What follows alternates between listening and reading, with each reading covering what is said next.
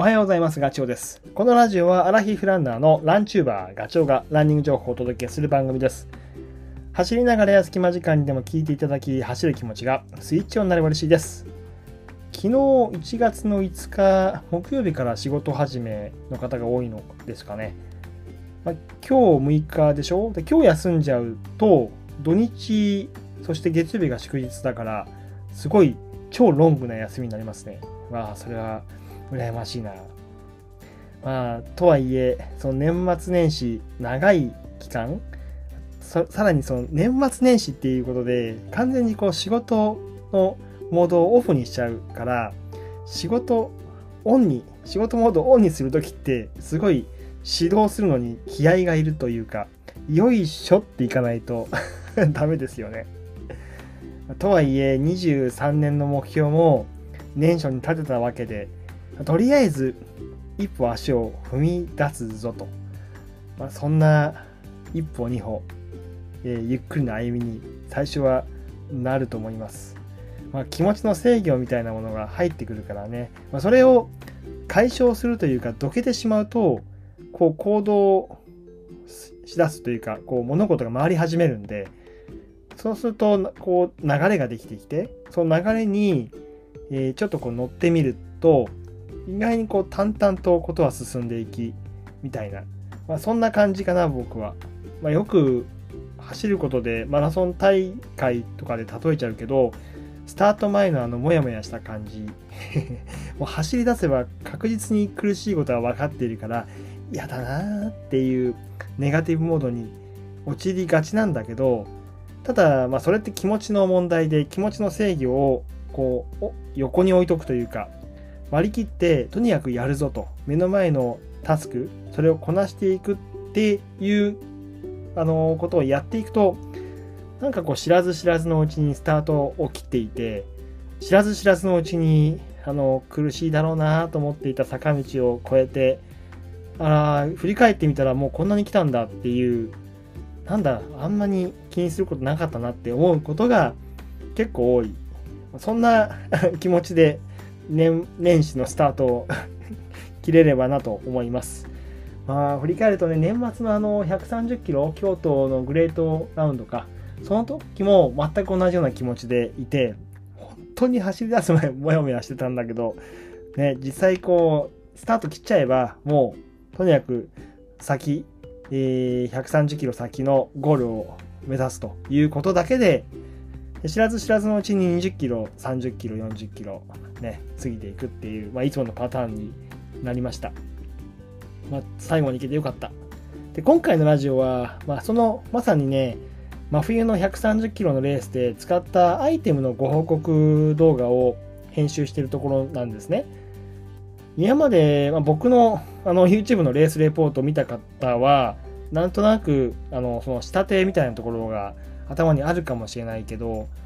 大会はねそのロングトレイルのレポートってその、えーと、尺があんまり長すぎるともあれなんです、ま、30分40分ぐらいがせいぜいだと思いますからあの見続けられる限度がね。なので装備の話をしてで用意どんでレースレポートに入っていくんだけどそうするとねとてもじゃないけどその30分40分で終わんないので仕方なく前編と後編っていうふうに分けちゃうんですよ。そうすると、まあ、装備の話聞いてスタートラインを切ってる様子を見るとああこういうふうに使ってるんだなって分かる一方でなんかこう走り出してしばらくするとはい後編へっていうふうに切れちゃうからそれはなんか気持ち的にどうなのかなっていうなんか最後まで見たかったなっていう気持ちの方があの大きいような気がしていてだったらレース編と装備編を分けてみようかなっていうのが今やってるものなんですよ。なので、まあ、装備の紹介、レースの前日に撮ったものに加えて、まあ、その動画の中で、まあ、前編こうあの前と後ろを作るとすると後ろの方では実際こう走った後どのアイテムが使えたとか使えなかったっていう話を盛り込んだ方がなんとなくこう参考になるんじゃないかなっていうふうにちょっと思っています。なので、まあ、今回その分けたことでどうなのかなっていうのは僕も実験あのしているのでどんな仕上がりになるんだろうか と思いつつ今動画編集を進めてますで、まあ、ラジオの中ではね今回はその使った装備の話まさにその作ってる編集動画の中で語ってる内容なんですけどとにかくその130キロの京都ロングのトレイルはもう寒くて寒くてね大変だったんですよ。まあ自分で大変って言うなってことかもしれないけどそのぐらいいろんなトラトラブルというか冬のトレランってあこうなんだっていうのが僕もはじ、まあ、よく分かった。5時間6時間走る冬のトレランと10時間15時間 25時間えー、20時間か20時間25時間超えるような冬のトレランって全然違くて。やっぱりねあの寒さって体力を奪うっていうことがすごい実感して体力を奪うっていうのは体の中の熱を奪うとか筋肉が冷えるとかもちろんあるし、えーと、思考能力が あの鈍ってくる。眠気を誘う。それから胃の活動も弱まってくるっていうなんかこうね体調を崩すトリガーがたくさんいろんなとこに埋め込まれていて一つ あの間違えちゃうと連鎖でどんどん負の方に落ちていくんですよね。それが今回すごいよく分かりました。でま早速なんだけど使えたアイテムで言うとやっぱりね手袋？これ指先を冷やしちゃダメだってよく言うけどその通りで僕はもう二重の手袋あの真夜中はねしてました。あと首周りねネックウォーマーもこれ絶対マストだなって思っていて。でそう途中で使い分けたんだけど夜はあのバフ？筒状になってるんで頭隠せるんですよね。っていうのは耳とあの口マスクじゃないけどそこをこうメリノウールの生地で覆ってあげるだけでも全然寒さあの違うんですよ。あったかいんですよ。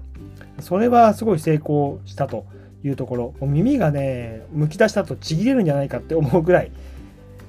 あとロングパンツね。ロングパンツもノースフェイスの持ってってよかったなと思って、えーと、ショートタイツっていうのかな。膝上までのものを履いてたんだけど昼昼間はね。それでもいつも履いてる3インチのしょほんと短パンみたいなものよりは暖かかったんだけどショートタイツでもね真夜中は本当寒かったのでもうそのノースフェイスのロングパンツを履いてなんとか乗り越えられた感じですね。本当にあれ助かった。であとね、え、ー、と、使えたアイテムで言うと、水筒ね、150ml 入るサーモスの水筒を手元に持ったんだけど、それが良かったですね。自販機があるたびに、旅でもないけど、タイミング見て、150ml の水筒が空になったらそこで補給するっていう、コーヒーとか、それからココア、カフェオレみたいなものをえー、ついででそれを山の中でちょびちょび飲みながら進んだんですけどそれはね大成功でしたね、まあ、とにかく、まあ、いろんなアイテムを持ってったんだけどまあ活躍したものはメリノウール。手袋も、えーと、ネックウォーマーもそれから T シャツもソックスもメリノウール。なので冬のトレランに欠かせないアイテムだなっていうふうに思いました。であとは補給食がね寒さであのザックの前のポケットに入れておくと全部ね冷えちゃうんですよ。だから本当それ失敗したなと思って腰回りのポケットに入れとけば体温で少しはあの暖かかったかもしれないけどその頭はなくて